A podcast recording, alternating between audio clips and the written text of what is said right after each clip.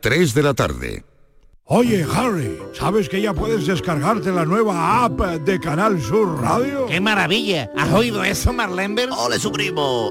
Ahora mismo me la bajo. En la nueva app de Canal Sur Radio, Harry, puedes escuchar los cinco canales de la radio pública de Andalucía. Canal Sur Radio, Radio Andalucía Información, Canal Fiesta, flamencoradio.com y Canal Sur Radio Música. Y además todos los podcasts, la radio a la carta y la programación local de todos nuestros centros. Harry. No esperes más y hazte ya con la nueva APP de Canal Sur Radio. Sí, señor. Quédate en Canal Sur Radio, la radio de Andalucía. RAI va contigo. Escuchas Radio Andalucía Información.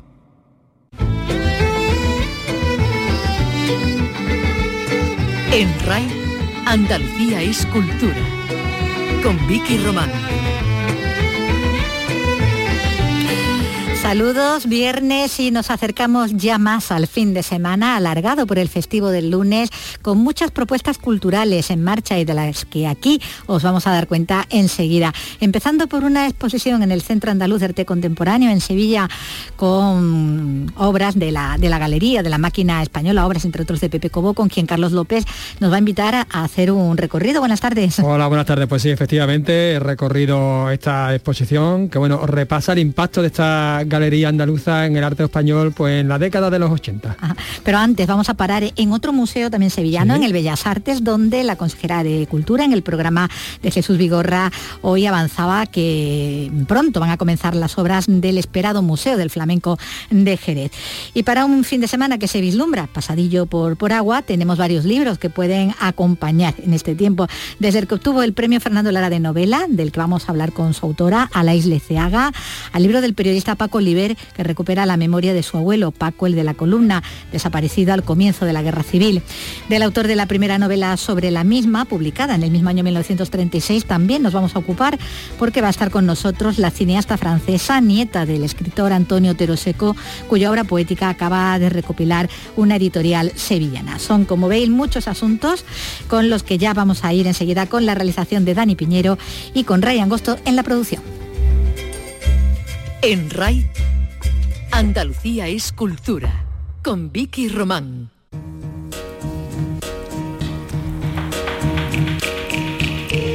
Pues como, pues como hemos avanzado, acabamos de avanzar en este en esta especie de, sumario con la que siempre abrimos las obras del Museo Flamenco de, Jerez, eh, se empiezan a ser ya realidad, van a comenzar eh, en breve. Es algo que anunciaba esta mañana la consejera de Cultura, Patricia del Pozo, entrevistada en el Museo de Bellas Artes de Sevilla por nuestro compañero Jesús Vigorra en el programa Las Mañanas de Andalucía, que se estaba realizando desde allí, aprovechando eh, en el marco de esa exposición que reúne a la obra de, Picasso, la pone en diálogo con los maestros, con los grandes maestros que están allí en la colección de esta pinacoteca. Así se refería la consejera al comienzo, como decimos, de esas esperadas obras ya de- del Museo Flamenco Jerezano.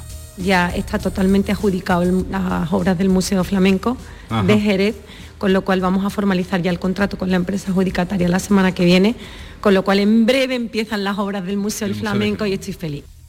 Bueno, feliz porque comiencen ya estas obras que tienen un plazo estimado de unos dos años, tras los cuales sería ya, como decimos, realidad este, este museo esperado desde hace 20 y que se levantará en la Plaza Belén en el centro de, de la ciudad. Hablaba del comienzo de esas obras y bueno, también se refería a esa esperada, por otra parte, también ampliación del Museo de Bellas Artes de, Sevilla, justo donde se encontraba en ese momento, en esa entrevista.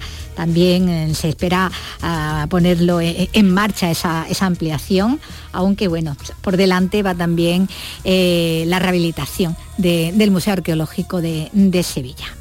Nosotros eh, ya en los presupuestos generales del Estado, de ahora, el Grupo Parlamentario Popular va a presentar una enmienda en el Congreso recordando y solicitando la puesta en marcha de esas obras en la ampliación del Bellas Artes y nosotros desde, luego, desde el Gobierno de la Junta de Andalucía se lo vamos a seguir solicitando al Ministerio. Comprendemos que ahora mismo está en carga, somos sensatos también. ¿no?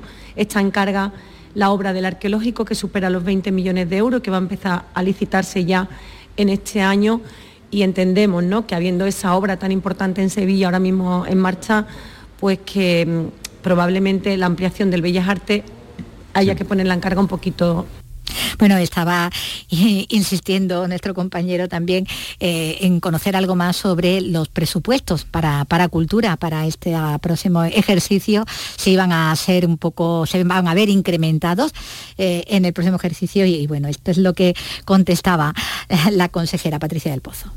Yo no te puedo decir ahora mismo que todavía no se han presentado los presupuestos no se han aprobado en el Consejo de Gobierno y no se han presentado en el Parlamento. Entonces no debería, pero mm, yo creo que sí. Juan Bravo ha sido generoso, él es un hombre culto, le gusta la cultura, lo sé, porque... Eh, Juan Bravo, tanto Juan Bravo... De, de, Hacienda, me refiero. Juan Bravo, el pobre mío, le falta eh, esconderse cada vez que me ve, porque yo cada vez que lo veo le pido. O sea, yo le pido siempre, siempre le pido. Bueno, parece que sí, que hay satisfacción respecto a la partida presupuestaria que pueda venir para, para cultura para los próximos meses. Y cambiamos de asunto y cambiamos además de museo, aunque nos quedamos en, en la misma ciudad.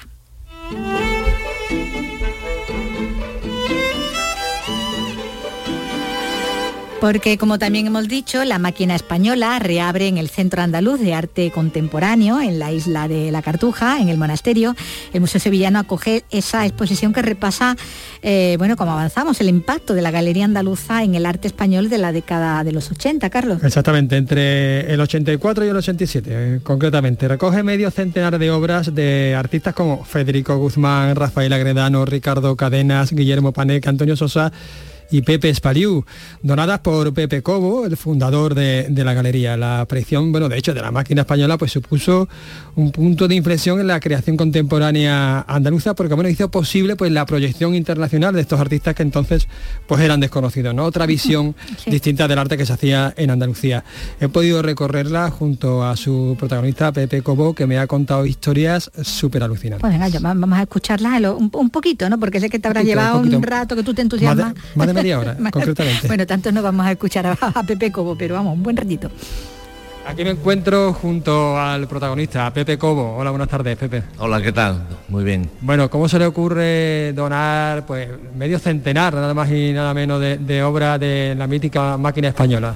Pues hombre, es eh, un gesto de generosidad que yo creo que la primera, la primera satisfacción es para mí y después lógicamente es agradecer también a todo ese momento, a toda esa Sevilla, a todos esos apoyos que tuvimos, ¿no? Por, bueno, por, muchas, ¿no? Por, la Sevilla, por la Dirección General de Bellas Artes también, ¿no?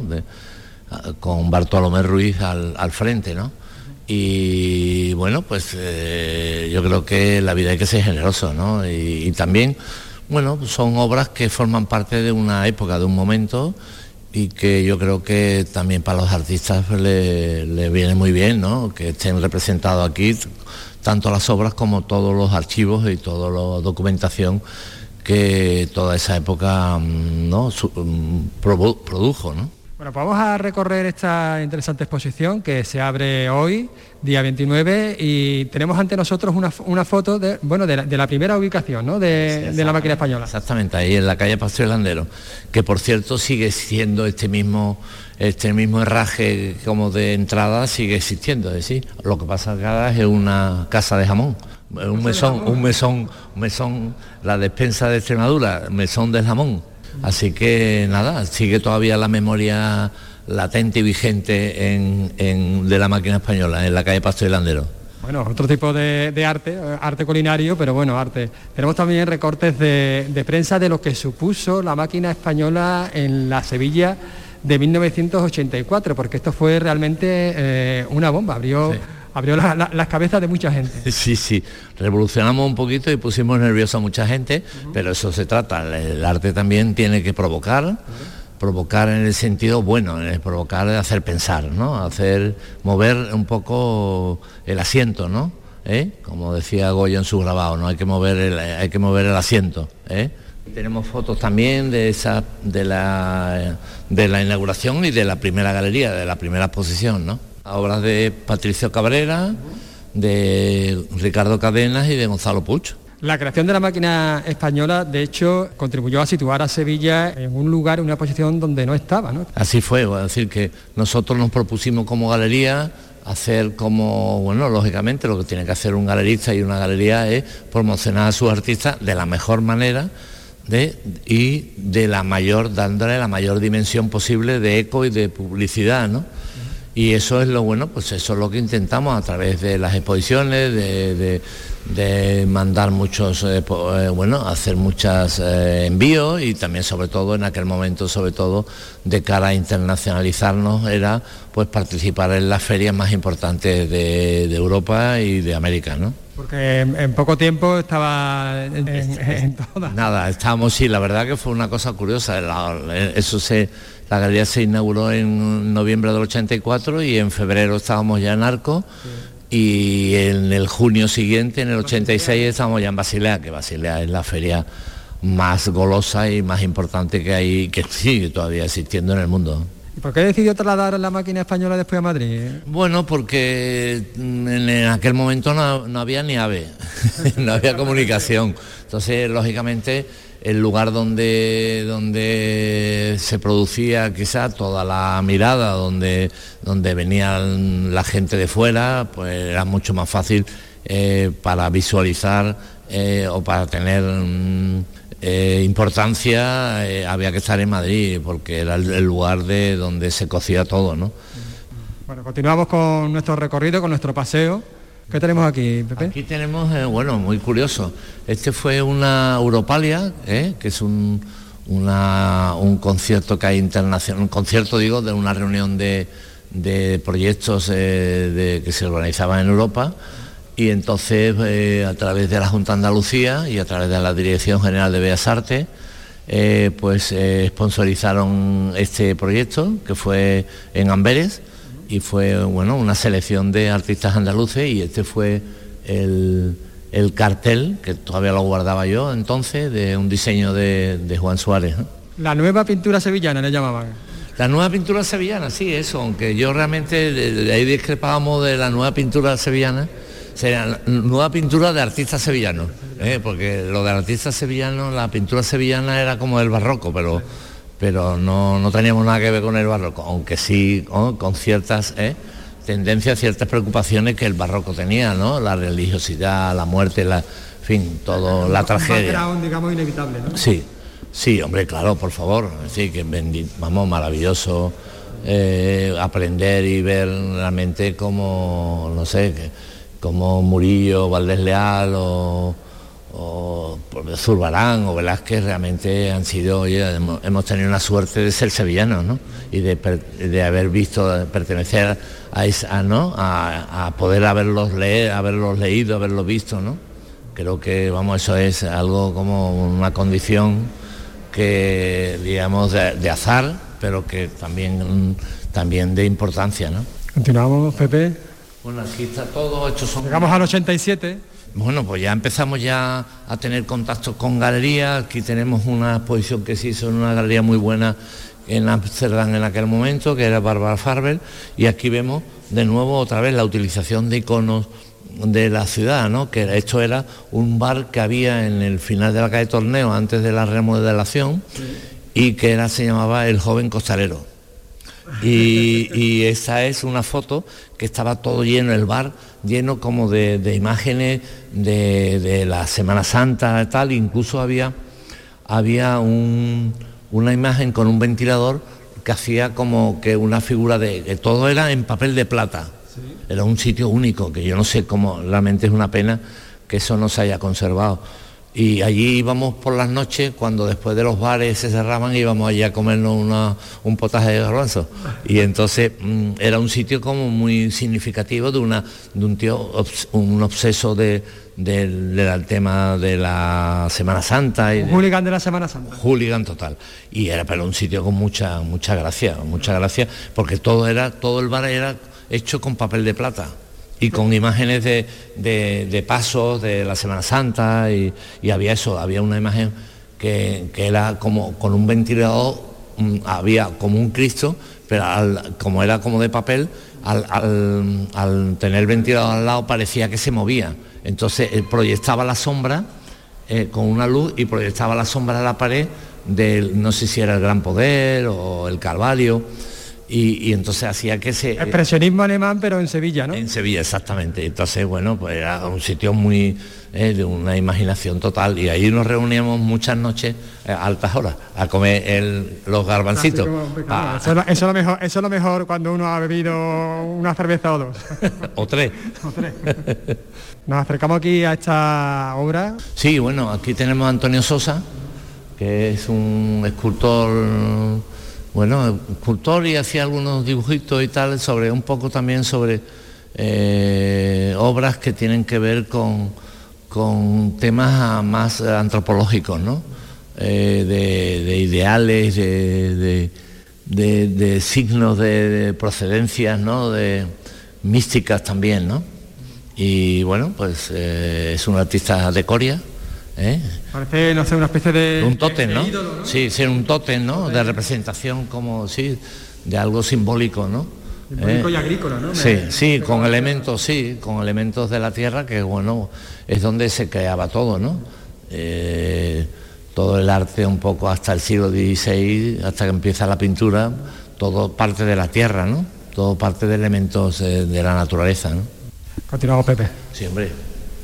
Encantado. Aquí viene también cuando la verdad que eran muy sensibles, tanto Felipe González como Carmen Romero, eh, hacían muchas cosas y apoyaban mucho al arte joven y al arte contemporáneo. Sobre todo Carmen. Y después tuvo una gran conexión por el mundo literario con Pepe Spaliu, ¿no? Y por eso ella apoyó eh, sobre todo el famoso Carring del año 92.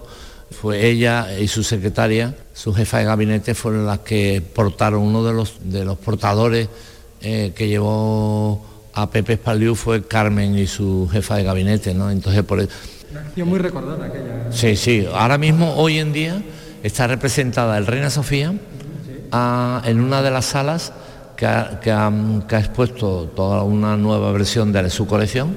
Ha expuesto, hay una sala entera dedicada al carring ese de, que organizaron Pepe Espaliú con, el Museo Reina Sofía y toda la documentación, vídeos y demás está expuesta en una sala ahora mismo en el Reina Sofía. Eso puso un punto de impresión ¿no? con respecto a cómo se trataba el tema del SIDA. Sí, hombre, claro, porque Pepe Pepe fue, claro, había todos los prejuicios, ¿no? Primero el prejuicio de la enfermedad y sobre todo el prejuicio homosexual, ¿no? Yo creo que fue un planteamiento muy importante de sacar realmente es decir, sacar la luz de hoy en día ya no, no, pero en la que estamos hablando del año 92, pues hablar de hablar de la homosexualidad y demás, pues era un tema no solamente por los significados social y moral, sino también por la preocupación como, como enfermedad, ¿no? Entonces fue un gran momento y fue Pepe el que realmente provocó al hacerlo tan público y de esa manera tan tan digna y tan, tan desde y tan desde una performance de arte, pues fue lo que realmente trasladó y que es lo bueno, decir, que el arte, el instrumento que tiene no tiene armas, pero tiene, tiene métodos, ¿no? Para realmente abrir, ¿no? No hace falta tener balas ni nada, sino realmente tener con inteligencia hacer que la sociedad pues eh, piense y repiense y sobre todo los sistemas también y las organizaciones políticas e institucionales, ¿no? Bueno, esta, esta obra de Guzmán aquí me, flipa, la verdad. Sí, la de Fe de Vida, sí. Sí, porque está hecha con también, ¿no? Es un con pegamento que, que no se que no se que no se despega, bueno, que, sirve para para servía para las ratas, para el pegamento es donde se quedan las ratas pegadas. Pues con eso está hecho a través de, un, de un texto que es fe de vida y estado, ¿no? Es un poco, sí, la lacra, en fin, todo. El Ministerio de Justicia y Registros Civiles. Sí, esto, sí. No, Federico es un gran artista, vamos, y sigue siendo realmente, tiene, es un tío con mucha capacidad y vitalidad, ¿no? ¿Eh? Bueno, pues muchísimas gracias por atendernos, Pepe, Pepe Feliu, que no se ha retirado del mundo del arte, que es asesor, por ejemplo, pues de la Real Maestranza de Caballería y de otras instituciones. Empresas, de, sí, hago proyectos, sí. Yo incluso también me he dedicado a hacer algunos pinitos como artista también. Pero bueno, pero bueno, muy bien. ¿eh? ¿Y qué tal la, aventura en Perú, por cierto? Muy bien, bueno, eso habría que, eso necesitamos otra, esa, otra, historia, sesión, otra sesión, pero muy intenso, ¿eh? muy bien, maravilloso. Yo creo que, ¿eh? que hay proyectos ya, yo creo que, bueno, yo ya hice uno, he hecho dos que tienen que ver con Perú, ¿no? Entonces, bueno, pues nada, ahí estamos eh, reinventando permanentemente. Es que la máquina, es que esto dio mucho, esto no se pierde así por las buenas. ¿eh? Es que Andalucía no termina en Huelva, Andalucía ¿Eh? va mucho más allá. Exactamente, ¿eh? y lo andalusí sigue permanente. ¿eh? Pues ya no digo nada más. En RAI, Andalucía es cultura. Bueno, qué, qué buen recorrido y qué ameno se ha hecho, ¿no? De la mano de, de Pepe Cobo con todas esas anécdotas, Qué ¿no? bien que, lo explica que que, y, contaba y también. cuántas anécdotas, sí, sí. Pues que tiene para un libro. Bueno, de libros para vamos a dos, seguir- para dos. De libros vamos a seguir hablando, pero ahora nos vamos a ocupar del cine, del Festival de Cine Iberoamericano de Huelva, que comienza el 12 de, de noviembre, se prolonga hasta, hasta el 19 y que ya ha concedido uno de sus galardones. Ya sabemos quién va a ser uno de los premiados, los que se va a llevar un galardón allí eh, en esta edición. Estamos hablando del Premio Luz y quien lo va a recibir será el actor malagueño Salva Reina. Nos lo cuenta Sebastián Forero. Con la concesión de este galardón apoyado por la Fundación Atlantic Cooper, la 47 edición del certamen reconoce la trayectoria de Reina, consolidada gracias a multitud de producciones, y destaca especialmente su aportación a la comedia, género que ha cultivado tanto en el cine como en la televisión. En la actualidad, Salva Reina se encuentra a la espera del estreno de dos series de Netflix en las que ha trabajado como actor, Feria y si lo hubiera sabido, así como del estreno de la película El universo de Oliver, dirigida por Alexis Morante. Bueno, pues eh, es un premio que se va a conceder, como decimos, eh, en el festival y tenemos que felicitar por su premio al escritor gallego de nacimiento leonés de, corazón, José María Merino, quien obtenía ayer tarde el Premio Nacional de las Letras. Se conocía la noticia después de que hubiéramos terminado eh, el programa y le sorprendía a él a sus 80 años en su reunión semanal de la Real Academia Española. Se le concede este premio por su maestría, excelencia en la creación de literatura fantástica, en las modalidades, bueno, todas las modalidades, modalidades de narrativa, novela, cuento o microrrelato. Esa obra eh, que tiene con tanta importancia de, la naturaleza, de como se ve en La orilla oscura, con la que obtuvo el premio de la crítica, o El río del Edén, que fue en su momento también premio nacional de narrativa. También todo ese a lo fantástico, incluso medieval, en obras como Calia eh, Edima. Su último trabajo, su último libro, es de hace muy poquito, decimos, tiene 80 años, pero está eh, plenamente en activo y ha sido el libro Noticias del Antropoceno. Desde aquí felicitamos a José María Merino por este merecidísimo premio, Premio Nacional eh, de las Letras. Y cambiamos de asunto, pero no dejamos lo- los libros. Verán por qué. Porque la editorial andaluza Libros de la Herida acaba de publicar la poesía completa del poeta y también novelista, dramaturgo, crítico literario y periodista Antonio Otero Seco, autor de la última entrevista a, García Lorca y también de la primera novela sobre la guerra civil que se publicó ese mismo año, 1936. Su poesía está ahora reunida en la obra Poemas de ausencia, que se está presentando en Sevilla, muy vinculada a la vida de este autor que murió en el exilio y que ha dado lugar a una saga de artistas, como su hijo, el artista plástico Antonio Otero, o su nieta, la cineasta Mariana Otero, realizadora de documentales como A cielo abierto y que ya nos atiende. Hola Mariana, ¿qué tal? Muy buenas tardes. ¿Qué hay? Hola, hola. Muy bien. En Sevilla estoy muy bien. Eso te quería preguntar antes que nada, pues ¿cómo estás viviendo, bueno, tú y tu padre, que el artista plástico Antonio Otero, que también te está acompañando, toda esta recuperación de la figura y de la obra de tu abuelo? Sí, ta- estamos aquí para, para la presentación do livro de, de mi abuelo, de, de livro de poesía. Es una viaje muy, muy fuerte porque eh, eh, fuimos, por ejemplo, eh, na aldea donde él eh, nació y donde mi abuelo vivió y, y aquí en Sevilla donde él estudió na, na Universidad de, de Derecho. Y eh, para mi padre es una experiencia súper fuerte y, y para mí para mí también porque una era la primera vez que bueno no era mismo la primera vez que vine a ver a aldea mas la primera vez había una nubla tan fuerte que no tenía visto nada tenía visto sin ver. Y esta vez la, la- el primero verdadero encuentro con um país de, meu abuelo, que, que ainda por cima na poesia a terra é uma coisa muito importante. Porque estamos hablando de, de, bueno, esa visita a Cabeza del Buey, que es la, la aldea extremeña en la, en la que nació, eh, eh, en Cáceres, como decimos ahora, bueno, pues en Sevilla, para ese homenaje de la, en la Facultad de Derecho, donde él estudió, y bueno, y para estar también eh, este sábado en la Feria del Libro de Sevilla presentando este libro que decimos que acaba de sacar De la Herida y que bueno recoge su, su poesía. Es que bueno, la figura de, tu abuelo es muy importante. Suya fue la primera novela sobre la guerra civil, publicada el mismo año que, que estalló, y suya también, por ejemplo, la última entrevista a García Lorca, ¿no? Exactamente, exactamente. Él, era uh, poeta, periodista, y él, él vivió durante toda la guerra civil do lado republicano y él hizo efectivamente la última entrevista a García Lorca y después de, del exilio, viví, viví fui, fui condenado a muerte, vivió uh, tres años de la, en cárcel y después vivió una clandestinidad en Madrid y fui obligado a exiliarse en Francia.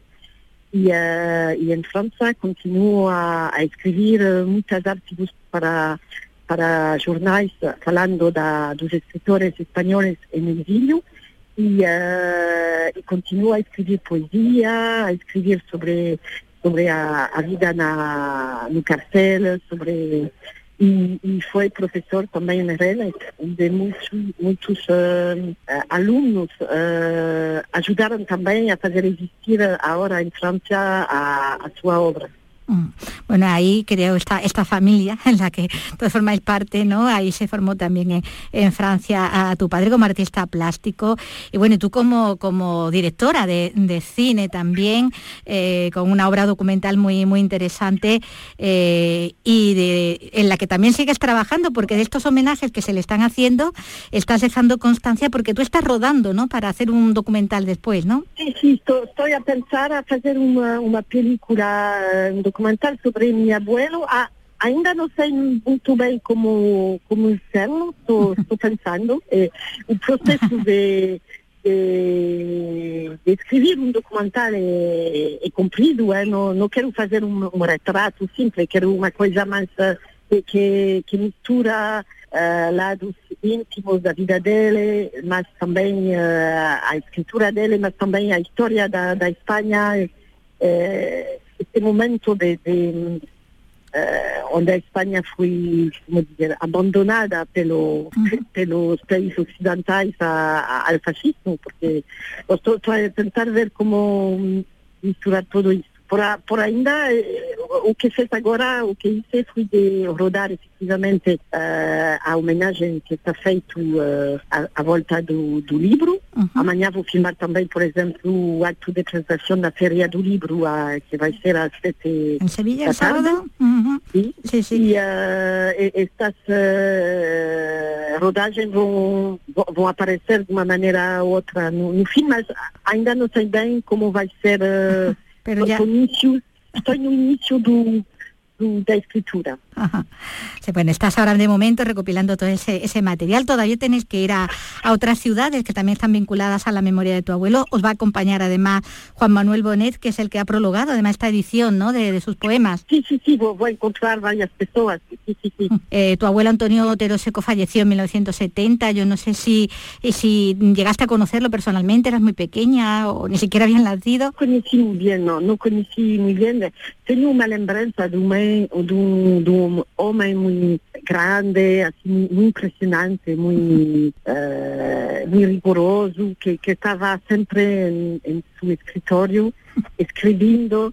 Eh, a, a volta dele había muchos libros, muchos fumo dos cigarros que ele, ele fumava e tenho assim uma impressão de um homem que, que, era para mim um grande mistério. Por isso, sou, para mim é, é uma maneira de, olhando e escutando os outros, uh, os outros a falar dele e a ler as poesias dele, e a, para mim é muito importante porque me, me, me, me permite aproximar dele uh, através do, do olhar dos outros. Bueno, pues los conoceremos también mejor a través de ese, de ese documental que, que, estás preparando cuando ya se, sea una realidad y se, y se, estrene. Ahora de momento, como decimos, bueno, pues estás participando ¿no? en todos estos actos con lo que se está recordando eh, su obra, eh, que está recogida, como decimos ahora, por libros de la herida. Pues muchísimas gracias, Mariana, Mariana Otero. Muchísimas gracias a ustedes, muchísimas gracias a Radio y a e a Silvia, que, uma, que eu, eu gosto muito da maneira como somos acolhidos aqui eh, pela universidade, pelos tutores, é muito emocionante. Muchas gracias. Pues está ese recuerdo y ese homenaje a este escritor que, murió en, eh, eh, en, el exilio. Y el bastón que sirvió de apoyo a Antonio Machado al final de su vida es una de las piezas que se pueden ver en Cádiz en una exposición sobre los hermanos Machado. Es una muestra que profundiza en su obra, pero también en la relación de ambos. Salud, Botaro. Documentos inéditos, buena parte de la correspondencia familiar, el primer texto de Antonio y el último, y otros efectos personales. Lo ha contado su sobrina nieta, Mercedes de Leca Machado. Cuando Manuel recibe la noticia de que su hermano ha fallecido en Coyó, se desplaza, allí se encuentra José y recoge el bastón que trae de nuevo a Madrid, porque es un símbolo, es un símbolo. Vemos el bastón y le vemos a él. Entonces es quizá la imagen mejor que tenemos para aproximarnos a su persona. Una muestra para conocer mejor a Antonio y Manuel, pero también a José, el hermano mayor, o para ahondar en las raíces gaditanas de la familia, porque en Cádiz nació el abuelo en 1814 y donde inició sus estudios de medicina. Los veremos en retratos, en caricaturas o junto a la actriz Margarita Sirgu, hasta el 22 de febrero, el universo machadiano en la Fundación Unicaja.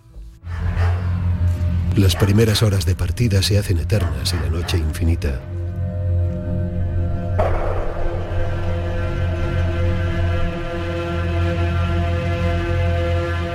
Es muy difícil mantener la calma cuando sabes que la muerte puede estar detrás de cualquier esquina. Bueno, pues estábamos escuchando el book trailer de Paco, el de la columna eh, que es eh, el libro que ha publicado Ediciones Alfar y del que es autor eh, nuestro compañero, el periodista también en, Canal Sur Televisión, Paco Oliver. Hola, ¿qué tal Paco? Muy buenas, muy buenas tardes. ¿Qué tal? Muy buenas tardes. Bueno, encantados de tenerte con, este libro, bueno, que es un trabajo periodístico, eh, porque ahí está ¿no? el, periodista que, eres en cuanto a toda esa investigación, esa documentación, ese contar con testimonios. Es una crónica novelada, pero es también una historia eh, que toca mucho en lo personal, ¿no? Porque este libro, esta, esta historia surge de, tu propia familia, ¿no? Sí, es el, es el punto de, partida, ¿no? la búsqueda de de una persona, en este caso eh, mi abuelo, que desapareció en, los primeros días de, la guerra civil y nunca más se supo de él. Entonces, bueno, es una historia, digamos, familiar como la de tantas otras familias eh, en, España, que me llamaba la atención desde, desde jovencillo y, un día, bueno, pues empecé a, a, investigar un poco, porque de esto se hablaba muy poco en la familia, y me empecé a encontrar no solo esta historia, sino otras muchísimas historias, ¿no? que se pueden ir, digamos, relatando en lo que es el libro. Porque se trata de, rescatar la memoria de, los olvidados, ¿no? De, la guerra civil y, se hace, bueno, a través de, las cartas, ¿no? De, uno de esos hombres, como dices, ¿no? De, tu abuelo, esas cartas a su mujer, esas cartas a Amalia, que en el fondo, bueno, representa también a, a tantas mujeres que se quedaron esperando noticias que no llegaban, ¿no? Exactamente, sí, yo lo he dicho en alguna ocasión, esas cartas a Amalia, que son reales y que son cartas que, Francisco Jiménez León le escribió en la huida, eh, tratando, digamos, de advertirla, de, darle consejos en el caso de que él no volviera o no pudiera volver o desapareciera o lo, cogiera. Pero está claro que esas cartas a Amalia son también las cartas a, a tantas mujeres, a tantos hijos, ¿no? Eh, las que se escribieron y las que se quedaron sin escribir, ¿no? y, las que se quedaron esperando tantas tantas eh, mujeres y, hombres, ¿no? Por, sus familiares que desaparecieron, ¿no? Algunos de ellos, como fue el caso de mi abuelo, sin, sin realmente saber muy bien qué fue de él, aunque se pueda sospechar claramente. Sí, el hecho de que no, de que no volviera, ¿no? Eh, es bastante claro, ¿no? Pero que siempre se quedó, no solo la incertidumbre, sino como tú has dicho antes, el silencio, ¿no? Que eso es también algo muy dramático, ¿no? El que, el que se callara tanto, ¿no? Alrededor una vez que, eh, bueno, que había pasado la guerra, ¿no? Absolutamente, sí. Eh, tú lo has dicho, el, incertidumbre y silencio, ¿no? Son dos, dos palabras, mm, en este caso, muy conectadas, ¿no? El silencio, pues porque se, se impuso el miedo, obviamente, con lo que había ocurrido y con lo que estaba pasando alrededor de estas familias, pues nadie se atrevía a hablar por miedo a, cualquier posible represalia a los que quedaron, eh, eh, digamos, para contarlo, ¿no? Y después la incertidumbre, porque cuando no sabes realmente cuál es el, final mm. del el paradero de, un familiar tuyo, pues, pues el duelo no cesa, porque nunca sabrás eh, qué es lo que ocurrió realmente por muy claro que, lo parezca, pero al final nunca llegó a aparecer, ¿no? Nunca, nunca terminó de aparecer, ni hubo una pista clara que eh, pudiera indicar dónde terminó ¿no? Eh, y de qué manera. Dónde se le podría buscar, ¿no? Que, que también lo, triste. Bueno, eh, no es solo recuperar la memoria de, Francisco Jiménez León, Paco el de la columna, comerciante, concejal electo, ¿no? De, Jerez de los Caballeros, que como dice, bueno, desapareció el mismo día que, bueno, que entraron allí, ¿no? Las tropas sublevadas, ¿no? Mm. Así hubo, hubo una estampida general prácticamente entre la madrugada del día 20 y el mismo día 21 de, bueno, de toda la corporación, de esa última corporación republicana de Jerez.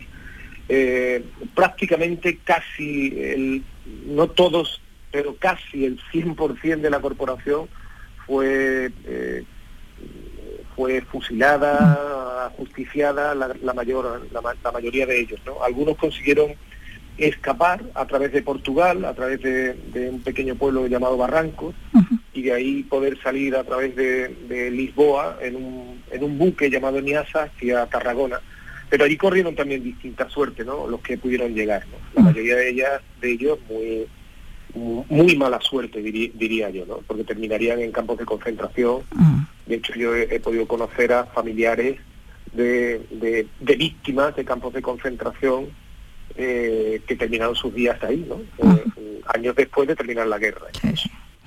Bueno, aquí no solo recupera, como decíamos, la, memoria ¿no? de, Paco, sino la de muchos de sus vecinos, porque ahí está también parte, como estás contando, ¿no? de la historia de, esa, de, esa localidad extremeña, ¿no? aunque también ahí se desarrolla también en parte en Sevilla, ¿no? porque también había ahí una, un tránsito ¿no? entre ambas ciudades. ¿no? Sí, hay una conexión, ¿no? A mí me gusta esa conexión en esa especie de crónica novelada en la que eh, me gustaba imaginar a, Francisco Jiménez León, a mi abuelo, a Paco el de la columna, eh, paseando por Sevilla, porque él venía periódicamente para, para digamos, proveerse de, nuevos géneros para su, para su comercio. La columna, ¿no? que de ahí lo de... Sí, exactamente, la columna, porque tenía a la entrada de, lo que era el establecimiento había una columna muy muy contundente, ¿no? Y además muy muy a la vista. ¿eh? Entonces pues se, conocía aquello como como eh, la columna y por tanto Paco, el de la columna, ¿no? Eh, de ahí su, su apodo. Entonces el, el, negocio fundamentalmente estaba centrado en, en, textil, en, todo lo relacionado con, con, la costura, tenían también mantones de, de Manila, y él pues, mm, bueno, sabemos que venía con una cierta periodicidad a Sevilla, y, me imaginaba, pues me lo imaginaba en Peiré, los comercios de, tejidos, claro. exactamente, y también en, eh, en, la papelería Ferrer, por ejemplo, de la calle Sierpe, en la que también se proveía de, material. Mm, entonces esa, conexión entre Sevilla, aparte nosotros somos sevillanos y mi madre y mi, abuela y mis tías terminaron en Sevilla años después de la guerra, y, bueno, esa, esa conexión lógicamente existe, ¿no? Y, ahí la hemos encontrado en distintos puntos que se han conectado, digamos, entre generaciones y, entre tiempo y espacio. Recreas así, bueno, pues esa Sevilla, ¿no? Que decimos, ¿no? De los años 30, también el Jerez de los Caballeros, una, un lugar donde no hay un recuerdo para ni, ni, para él ni para tantos hombres, ¿no? Que, que tuvieron que irse, ¿no? Y de los que no se supo, ¿no? Pues sí, precisamente yo creo que por esa... Por esa idea de reparación es por lo que sale esta, este libro, ¿no? Sí, efectivamente, ¿no? Eh, tantas personas que, trabajaban por su pueblo, que, siendo un comerciante reconocido, bastante implicado en la vida social del pueblo, bastante querido y respetado, pues al mismo tiempo era concejal y luchaba por y trabajaba por sus vecinos, ¿no? Y cuando llega este determinado momento, eh, pues, pues al final desaparece, desaparece él, desaparece su nombre y nunca más se sabe, se supo de él, ¿no? Por eso yo creo que esas deudas eh, las tenemos con nosotros mismos, con nuestros propios vecinos, con nuestros propios pueblos, y creo que, que es bueno, ¿no? presentamos el libro en junio en Jerez. Sí, eso te iba a decir, muy arropado, ¿no? Mm, he visto las imágenes. Sí. muchísimo, y además fue muy emocionante, fue fue muy, muy, muy emocionante, muy bonito, porque la gente estaba muy implicada, incluso, eh, digamos, el sentimiento de agradecimiento por el hecho de que se pueda o podamos hablar de estas cosas sin, eh, con, con naturalidad y con empatía, ¿no? Para entendernos y para entender que hay personas que no pueden olvidar, que no se trata de pasar facturas ni de ni de buscar eh, represalias contra nadie, ¿no? Y, mucho menos contra los familiares de, digamos, de personas que no tienen nada que ver con lo que se pudo hacer hace 85 años. Pero el poder hablar, el poder que suenen los nombres de personas que fueron olvidadas y que, y que sean reconocidas por su propio pueblo, ¿no? Incluso que la gente joven pueda preguntar en un momento determinado si ve algún hito en, un, en, un, en una calle, en, en, el suelo o en algún establecimiento, ¿quién era eh, Paco el de la columna? ¿O quién era Jiménez Correa? ¿O quién era el señor Abellín? ¿no? Y, y sus padres o sus abuelos le pueden decir, pues este señor fue tal y cual, ¿no? Y vuelve a sonar el nombre de estas personas que quedaron completamente arrebatadas. ¿no? Nombres. En sentido total. Claro. Nombres que, que se recuperan, que has recuperado ¿no? en este en este libro, Paco, el de el de la columna, que como decimos, bueno, presentaste allí en Jerez de los Caballeros y que ahora se presenta también en, bueno, en la otra ciudad, ¿no? Que, que aparece en Sevilla. Eso será esta tarde, ¿no? La presentación. Sí, esta tarde a las 8, allí en el marco de la, de la feria del libro de Sevilla, en la Plaza Nueva, concretamente en el espacio Unía. Y bueno, trataremos de, de estar allí con, con, mucha gente que espero que se van a acercar, muchos muy buenos amigos, familia y todas las personas que estén interesadas en conocer historia que creo que merecen ser conocidas y, y creo que merecían ser contadas. Por eso, digamos, el empeño de contarlas. Bueno, en este libro, crónica novelada, como decimos, de, una parte de, nuestra historia, tu historia personal, pero que es la historia de, tantos, ¿no? Pues muchísimas gracias, Paco, Paco Oliver, y muchísima suerte. un abrazo. Gracias. a vosotros, muchísimas gracias. Andalucía es cultura. En Twitter, arroba escultura RAI.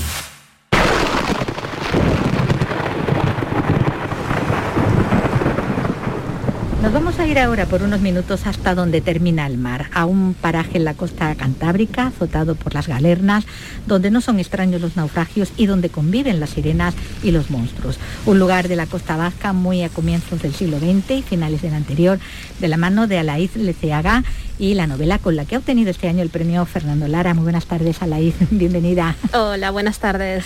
Bueno, estuvimos en Sevilla, en el Alcázar, este verano, en, el fallo y en la entrega de ese premio, donde avanzamos ya algo sobre esta, sobre esta novela, hasta donde termina el mar, que ya tenemos eh, en nuestras manos, que estás además presentando, bueno, pues eh, donde te dieron el premio, ¿no? Eh, en Sevilla, en la Feria del Libro, ¿no? ¿Qué tal? Sí, sí, bueno, pues como imaginarás, me hace muchísima ilusión volver aquí, ¿verdad? Al lugar del premio, un poquito donde, bueno, pues donde empezó toda esta aventura maravillosa y bueno, y encontrarme con los lectores y las lectoras otra vez. Bueno, tú eras ya conocida por El bosque sabe tu nombre, por Las hijas de la tierra, unas novelas que, bueno, que entroncan con esa tradición gótica en la que hay ecos también en esta, en esta otra, con elementos que pueden resultar fantásticos, con un paisaje amenazador, con la superstición, con ese entorno, eh, bueno, asfixiante también para mujeres eh, que son las protagonistas de este relato, como, como esta, ¿no? Como, como esa mujer de nombre ya con, con ecos de, clásico como es Ofelia, ¿no? A la que encuentran hallada como no flotando en las aguas, ¿no? Igual que la, que la protagonista, ¿no? De, del Hamlet, ¿no? Sí, sí, sí, siempre, siempre me atrae mucho ¿eh? ese simbolismo con los nombres. Bueno, de alguna manera creo que se establece una relación extra con los lectores que pueden ir haciéndose un poco una idea de lo que le va a pasar a ese personaje, un poco de cuál va a ser su destino o no. O no, o no, puede cambiar y no parecerse, ¿no? Al destino que parece que vienen ya, eh, que viene ya con el nombre, ¿no? Bueno, ahí encontramos también un Ulises, una Penélope, ¿no? Siguiendo Con, los guiños, ¿no? A, los clásicos y a lo que tiene que ver además con, el mar, ¿no? Eh, en este caso con la, con, la Odisea. Bueno, para una historia que está ambientada en un pueblo real, ¿no? De, de Vizcaya, Ea eh, y que está inspirada también eh, en un hecho real, como tú ya, ya contaste en su momento, en un naufragio a comienzos del siglo XX bueno, que se convierte en una tragedia para toda una comunidad, ¿no? Efectivamente, sí, el, hilo conductor, un poquito el primer hilo del que empecé a tirar para esta historia, es un naufragio real que sucede después de una galerna, que es una tremenda tormenta que se forma en alta mar. Entonces aquel naufragio, aquella tragedia, acabó con la vida de casi 350 marineros. Imaginemos en una comunidad pequeña y muy unida el golpe tan tremendo que tendría que suponer ese coste en vidas. ¿no? Entonces, cuando leí aquella historia, de alguna forma me impresionó mucho y fue un poquito el, principio, ¿no? el primer hilo del que empecé a tirar para terminar escribiendo la novela. Bueno, un hecho como ese, ¿no? un naufragio así, con tantas víctimas, eh, es una tragedia para, para cualquier población, aunque sean menos víctimas, aunque sean 10, 14, ¿no? Como puede, porque son comunidades pequeñas y, más en, en, esa época. Y en ese, en ese momento es cuando hace aparición de forma misteriosa esa, esa chica que va a hacer revivir, Ofelia, las desapariciones de otras en esa misma zona, desapariciones que se han ido prolongando en el tiempo, a lo largo de un par de décadas, que han quedado sin resolver y que por eso mismo han dado lugar a todo tipo de especulaciones, rumores que, bueno, que han creado como una, como una mitología ¿no? alrededor. ¿no? Sí, Ofelia, la, protagonista, esa chica misteriosa que comentamos, aparece en la playa después de esa terrible tormenta. Y bueno, y de alguna manera inexplicable, ella es exactamente igual a otra muchacha que desapareció en ese mismo lugar hace más de 20 años, ¿no? Entonces, un poco esa aparición suya empieza a sacar a la luz todos los secretos. Eso es, sí, sí.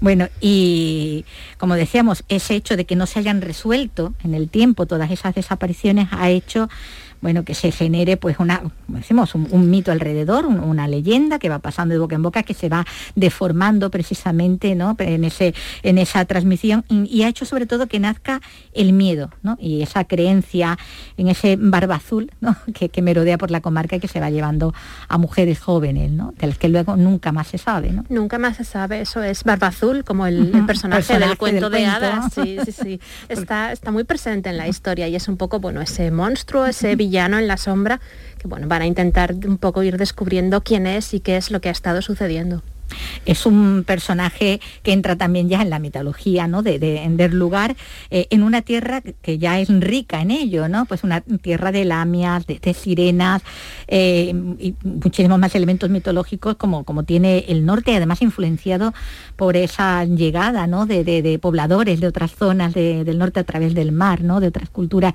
que todo eso se ha sentado allí. Eh, en el norte de España, ¿no? Sí, las, las comunidades además costeras, no solo, no solo en Vizcaya, yo creo que en todo el norte de, de, España. Sí, bueno, Galicia, Asturias, todo, ¿no? Sí, sí, tienen sus propias leyendas y de alguna forma sus propios mitos. Y es algo que me apetecía muchísimo además plasmar en, en la novela. Bueno, ahí se van a vivir acontecimientos eh, que se podrían atribuir a fuerzas sobrenaturales, ¿no? porque son muy espectaculares, pero que en muchos casos tienen una explicación en fenómenos totalmente naturales, ¿no? como vamos a ver. ¿no? Sí, siempre como autora me gusta que sea un poco el lector, ¿no? El que decida si quiere creer en sirenas, en este caso, o bueno, si prefiere una explicación un poco, un poco más, un poco más normal, ¿verdad? Más terrenal, Más terrenal, eso es. Pero dejarnos siempre con esa. Eso, que sea, que sean los lectores, un poco los que lo decidan.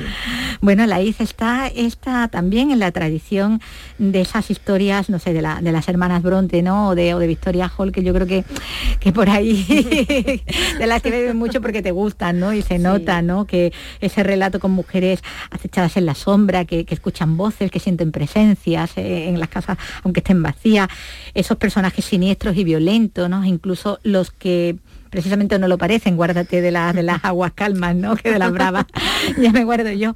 Monstruos que se intuyen y que al no verse pues dan todavía más miedo, ¿no?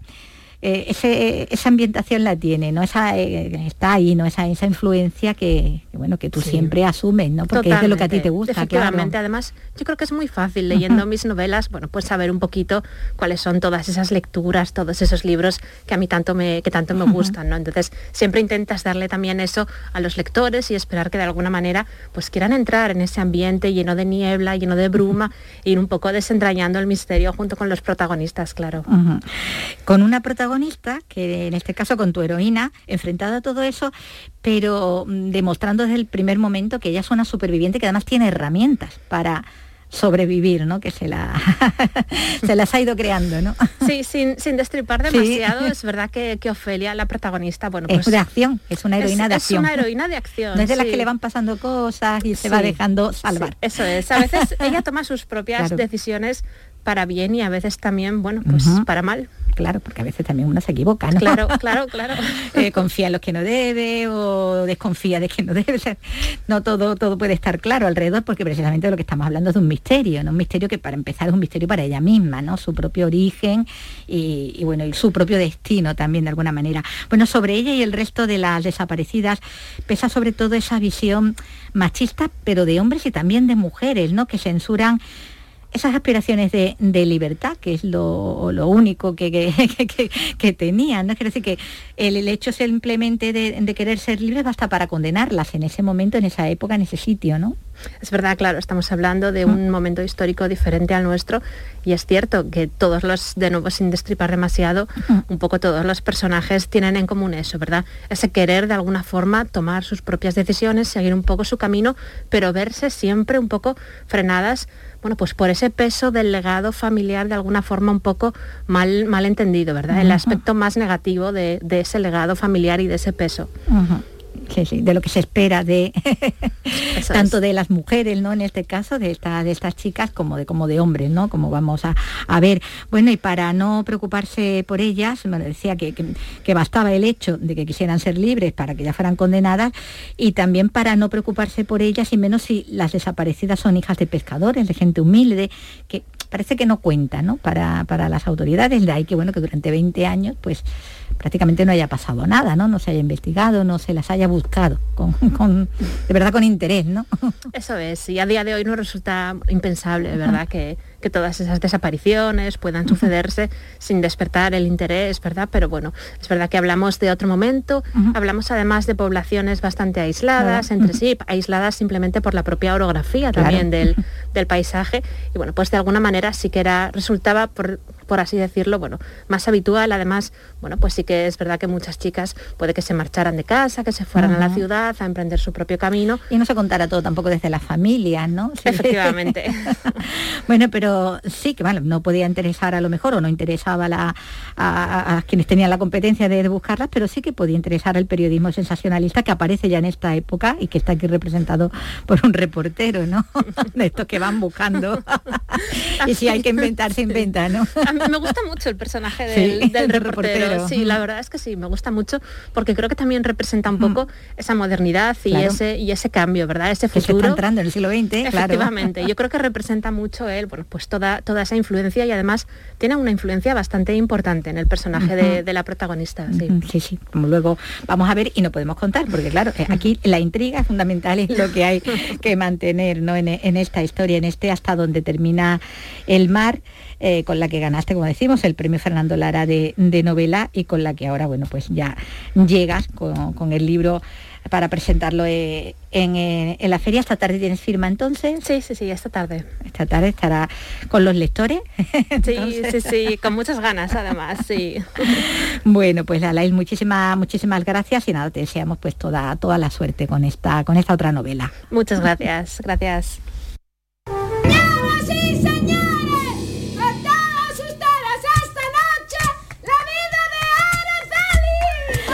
Y esto que escuchamos es Lo Nunca Visto, es el espectáculo de la compañía La Estampida Teatro que se puede ver este fin de semana en el Teatro López de Vega de Sevilla. Efectivamente, al frente está el dramaturgo, actor y director gaditano José Troncoso, con el que hablamos ya.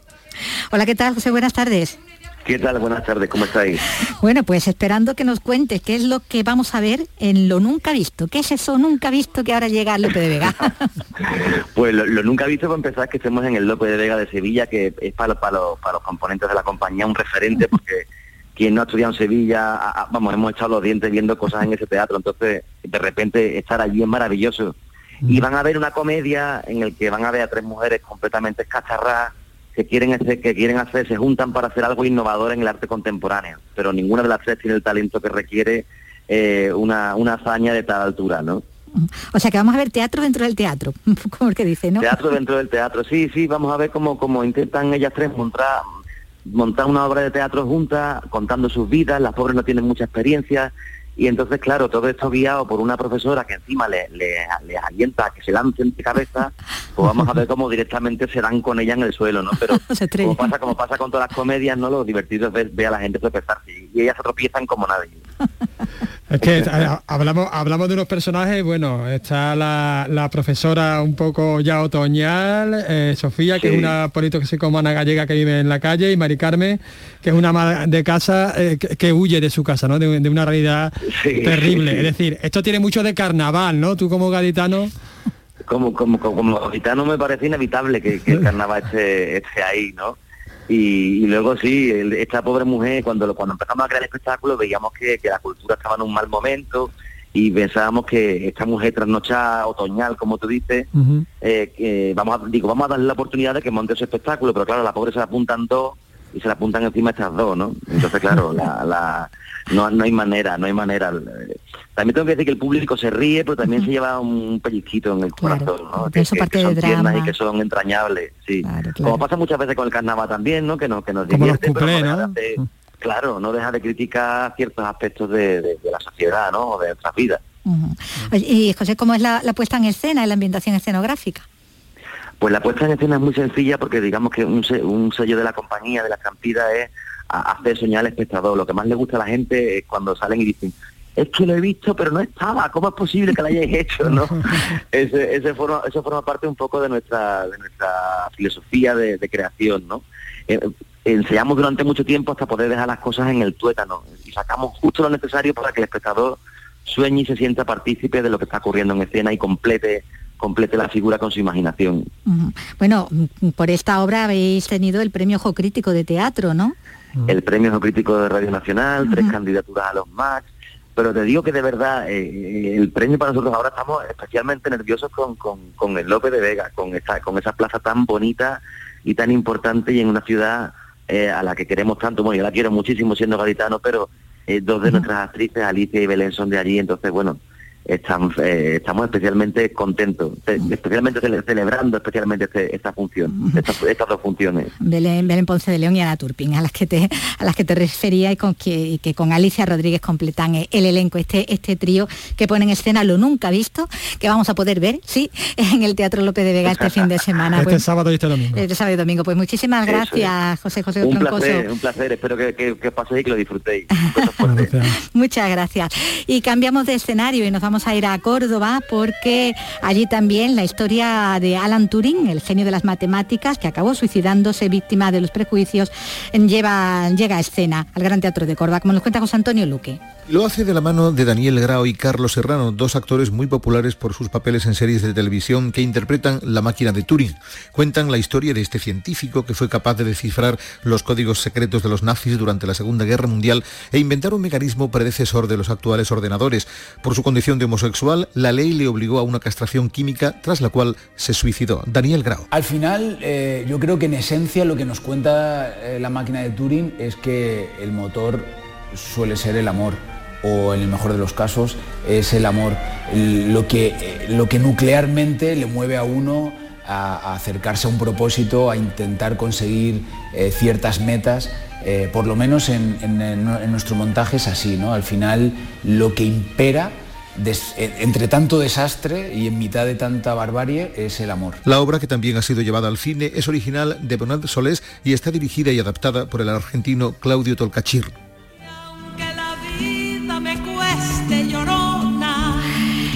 Y bueno, y ya vamos llegando al final y todo respira ya Halloween, aunque todavía falta un poquito, pero bueno, lo desmiente el que vemos todo relacionado con, con esta con esta fiesta. Llevamos ya días, ¿no? Con esto.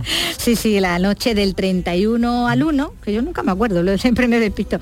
Nosotros, bueno, nos vamos a ir ya metiéndonos un poquito también en ambiente y mira, qué mejor que esto, ¿no? Iba a hablar de los estrenos, pero al final se nos ha comido el tiempo, quería hablar de- del último duelo de la película de Ridley Scott tan Scott, esperada, con, con Matt Damon, ¿no? Y con, eh, con Adam Driver, eh, esta película ambientada en la, en la Edad Media con tantísima acción y tanta reflexión. Pero bueno, nos vamos, como decimos, ¿no? Ya metiéndonos eh, en ambiente eh, de Halloween para desearos a todos, bueno, es un buen y largo, sobre todo largo fin de semana. Volvemos, recordamos, aquí el martes. El martes. Esto es Halloween.